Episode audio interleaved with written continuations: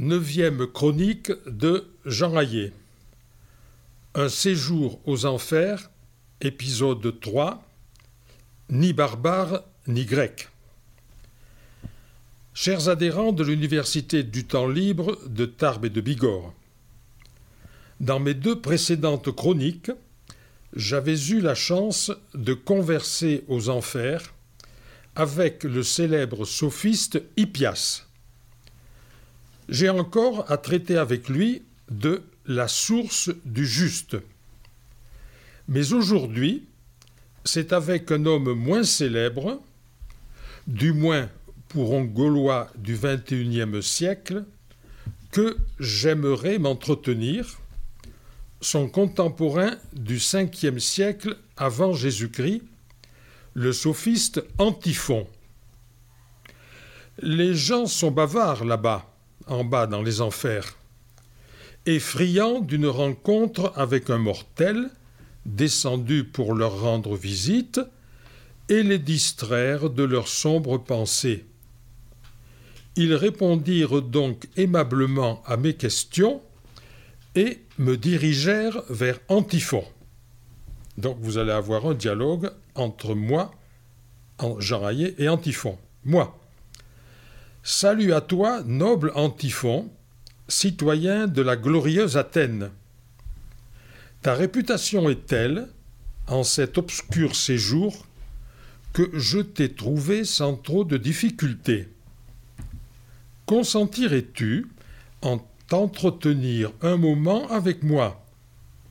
C'est une insigne faveur que tu me ferais. Antiphon. Bien volontiers, étranger. Mais dis-moi, de quel pays viens-tu? D'un pays que les Grecs connaissaient à peine, la Gaule chevelue. Ce nom, en effet, n'évoque rien pour moi.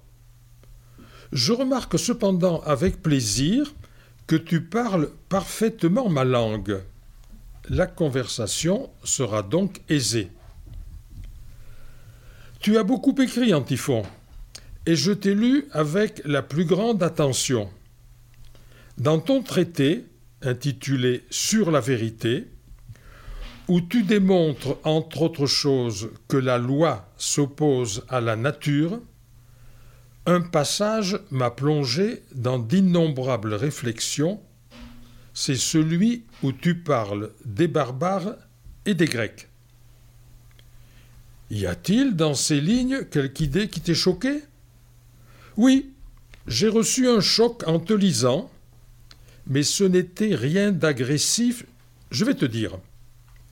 Chez nous en Gaule, nous avons cru pendant des siècles et des siècles, et même il n'y a pas si longtemps encore, qu'il y avait deux classes d'hommes très différents sur Terre, les barbares et les Gaulois. Antiphon, je n'en suis pas surpris. Longtemps aussi en Grèce régna la même classification, les barbares et les Grecs. Les seconds étant dotés de capacités supérieures. Eh bien, nous, Gaulois, héritiers spirituels des Grecs et des Romains que vous, les Grecs, avez dégrossis, nous réagissions comme vous sur ce sujet. J'ai eu quelques échos ici de ce que tu viens de dire en parlant des Romains dégrossis par les Grecs.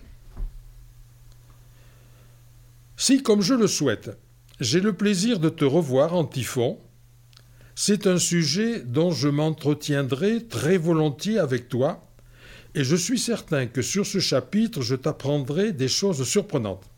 Mais je reviens à mon aveu.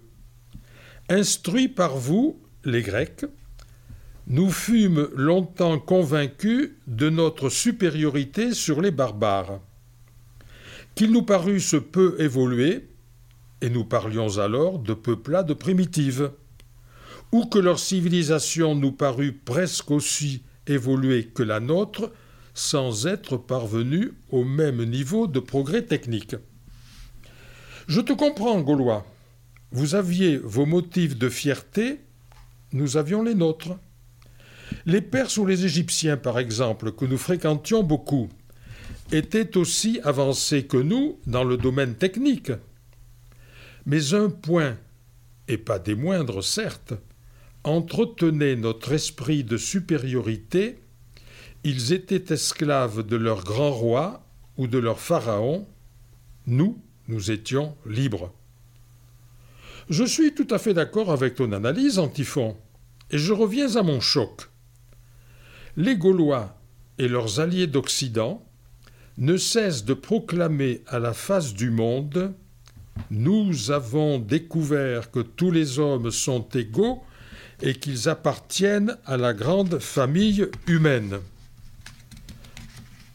Antiphon me répond En bouchant ainsi la trompette, vous vous donnez à nouveau un air de supériorité, vous ne descendez pas de votre trône, alliant cynisme et hypocrisie.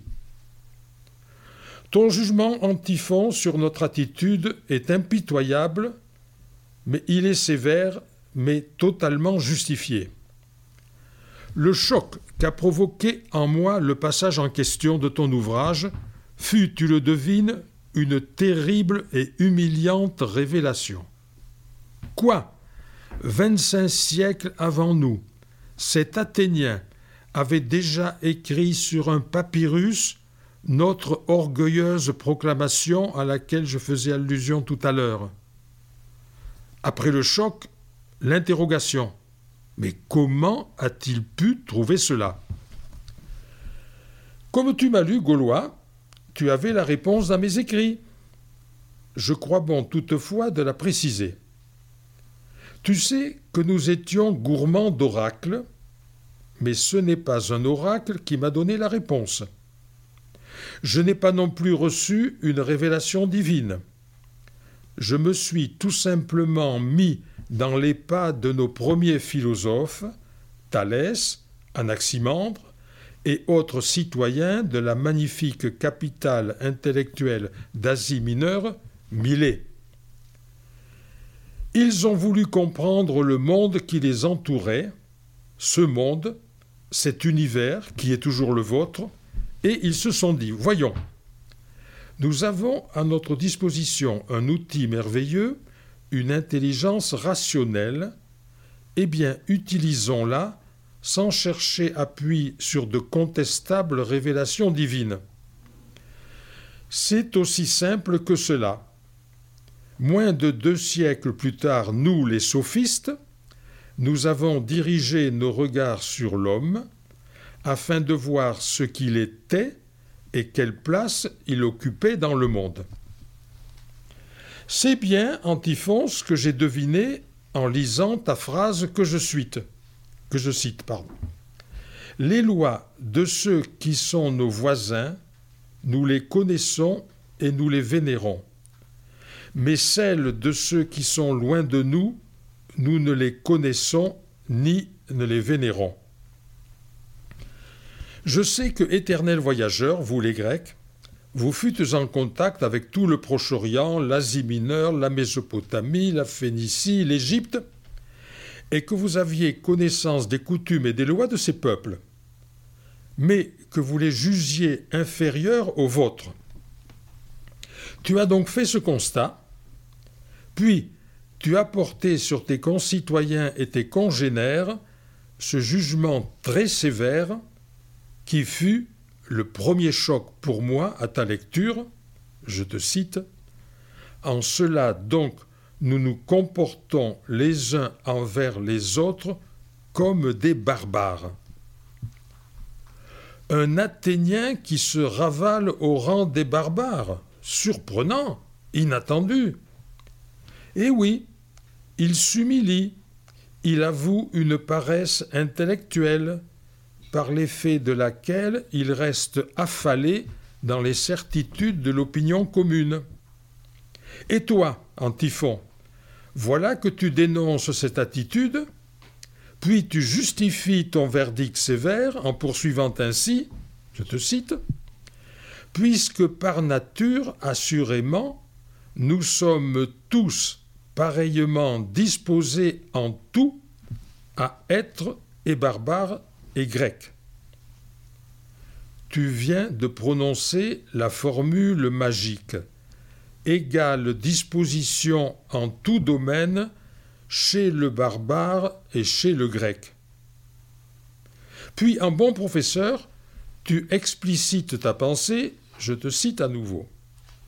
Il est opportun d'examiner parmi les choses existantes par nature, celles qui sont chez tous les hommes nécessaires et qu'ils se procurent tous selon les mêmes capacités.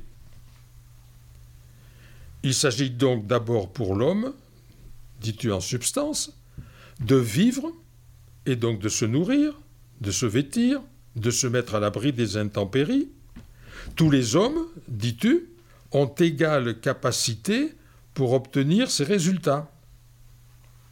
Aussi, insistes-tu encore par ces mots, je te cite, et sur ces points mêmes, Nul d'entre nous n'a été défini par la nature comme barbare ou comme grec. Fin de citation. La nature, donc dis-tu, ne nous emprisonne pas dans un statut lié au lieu de notre naissance. Ce lieu natal n'est qu'un épiphénomène. Je pose sur une table à bonne distance l'une de l'autre une poire petite, ronde et rougeâtre, une poire oblongue, grosse et jaunâtre. Toutes les deux sont des poires. Puis, toujours pédagogue, tu prends des réalités familières. Je te cite. En effet, nous respirons tous dans l'air par la bouche et par les narines. Nous rions quand nous avons l'esprit joyeux et pleurons quand nous sommes affligés. Nous recevons les sons par l'ouïe nous voyons grâce à la lumière à l'aide de la vue. Nous travaillons avec nos mains et nous marchons avec nos pieds. Sous-entendu, ce nous, c'est nous les Grecs et les barbares. Que dire la contre? Bon Gaulois, tu m'as bien compris. Tu as saisi l'esprit de la philosophie et tu t'en es pénétré. Mes collègues sophistes, Protagoras, Hippias, Prodicos et les autres, était animé du même esprit. Libérons-nous, disait-il, des préjugés, brisons le carcan des croyances imposées par la tradition, examinons toutes choses avec notre intelligence. Et souvent, nos contemporains furent scandalisés par nos propos, résultat de notre démarche, et ils ont mis notre vie en danger. Athénien, je reconnais cependant que ma cité m'a permis de recevoir une riche éducation intellectuelle, mais au lieu de contempler mon nombril, j'ai porté mon regard sur mes concitoyens, mais aussi sur les hommes qui vivaient en Orient. Grâce aux enquêtes audacieuses d'esprits ouverts et éclairés, comme l'Ionien Hérodote, j'ai élargi mon horizon, puis je suis retourné à ma réflexion philosophique. L'Éthiopien, aux cheveux crépus et au visage brûlé, comme le désigne le mot éthiopien en grec.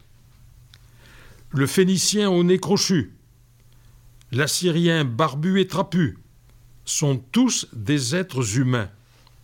Non seulement ils édifièrent des monuments aussi beaux et aussi grandioses que les nôtres, mais ils ont écrit sur beaucoup de sujets de nombreux ouvrages que malheureusement les Grecs de mon temps ne pouvaient pas lire. Ils écrivaient, donc ils pensaient. Ils nous étaient essentiellement semblables. La nature ne les avait différenciés de nous que par quelques particularité physique. Je vais te faire, pour finir, une confidence. Quand la mort m'a emporté aux enfers, j'étais occupé à écrire un livre de la nature humaine, où, allant plus loin que ce que tu as lu dans mon ouvrage sur la vérité, je démontrais que tous les êtres humains avaient en tout mêmes capacités intellectuelles. recherchaient tous la vérité, étaient tous également soucieux du bien, et portaient tous en eux les mêmes obligations morales fondamentales. Hérodote m'eût compris. La plupart de mes concitoyens, j'en doute, mais qu'importe. Ma peine n'a pas été perdue, puisque je vois que le Gaulois d'aujourd'hui reprend mes idées. Noble Antiphon, tu m'encourages à revenir à la source, c'est là que l'eau est la plus pure, la plus saine, la plus bénéfique.